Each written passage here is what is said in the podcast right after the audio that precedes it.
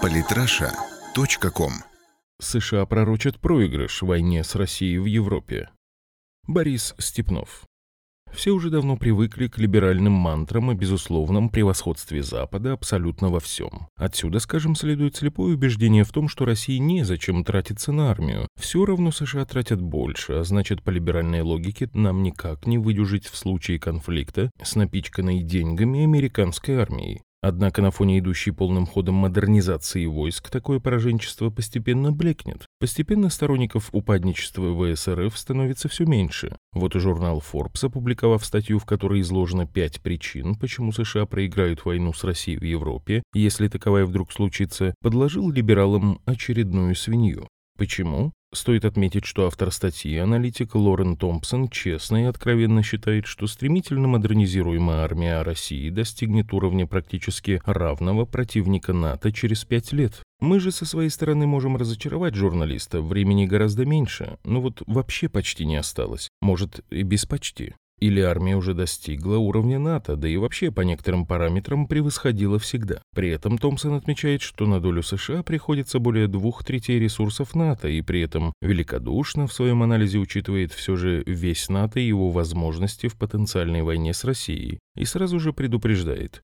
Поражение в этой войне кардинально изменит геополитический баланс в Европе и уменьшит влияние США до минимума со времен начала Второй мировой войны, и поражение пока что наиболее вероятный исход. Пожаловавшись на недостаточное финансирование Пентагона, напомним, 596 миллиардов долларов военных расходов в 2015 году у США против 66,4 миллиардов в России, Томпсон перечисляет пять аргументов не в пользу американцев. Первый – географическое положение.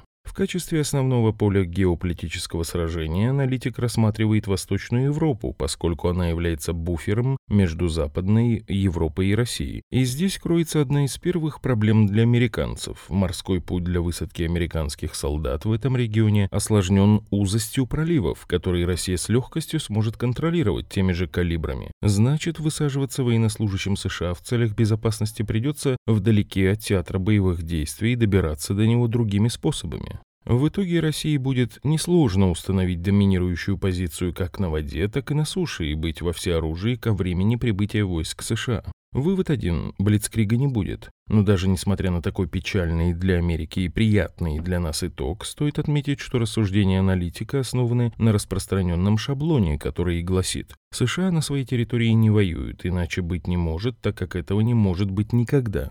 Конечно, Россия вряд ли будет отправлять на территорию США десант, но в условиях прямого столкновения в больших масштабах надо учитывать и стратегическое вооружение. Наличие такого милого места, как Йеллоустоун, пожалуй, тоже географический фактор. Отличная мишень, не так ли? Второе. Армия США удручающе не готова. В Европе находятся всего лишь две американские стационарные бригады, войска США поиздержались. После войн в последние 15 лет с противниками вроде Талибана, запрещен в РФ, армии США крайне не хватает средств ПВО, радиоэлектронной борьбы, высокоточного оружия и надлежащим образом защищенной техники. Здесь сразу вспоминаются изначальные стенания Томпсона о недостаточном финансировании Пентагона. В армию вбухиваются более чем полтриллиона долларов в год, и все это уходит на борьбу с террористами. Однако и 22 миллиарда долларов США, направляемых на перевооружение, с российской точки зрения деньги немалые. Мы развернуться смогли бы, а вот у американцев с этим постоянно проблемы. Впрочем, и вопрос эффективности борьбы с терроризмом и расходования средств на эту цель США тоже вызывает большие вопросы. Третье. Большая часть сил и средств будет отрезана от театра военных действий. Опять же, показательно. ВМС США будут не особо полезны, так как на Балтике и в Черном море у России имеются военные базы, что, сядьте поустойчивее, делает опасным введение флота в прилегающие акватории. Но не может же американский флот воевать там, где опасно. В свою очередь, ВВС США могут быть нейтрализованы российскими силами ПВО. Все непременно будут, особенно с учетом того, что сами американцы завидуют нашим комплексам противовоздушной обороны. Показательно, что без подавляющего превосходства в воздухе и мощной поддержки с моря США воевать не рвутся. Четвертое. Союзники по НАТО не помогут. Наступил, так сказать, момент истины. Если сравнить силы и средства армии России и НАТО, то численное превосходство будет на стороне Североатлантического альянса, однако опросы показывают, что жители Западной Европы не горят желанием защищать своих восточных соседей в случае войны. ЕС явно недоволен слишком навязчивыми попытками США прогнуть Европу под себя. Отчетливый маркер – отказ подписывать соглашение о TTIP, хотя еще пару лет назад все к этому шло.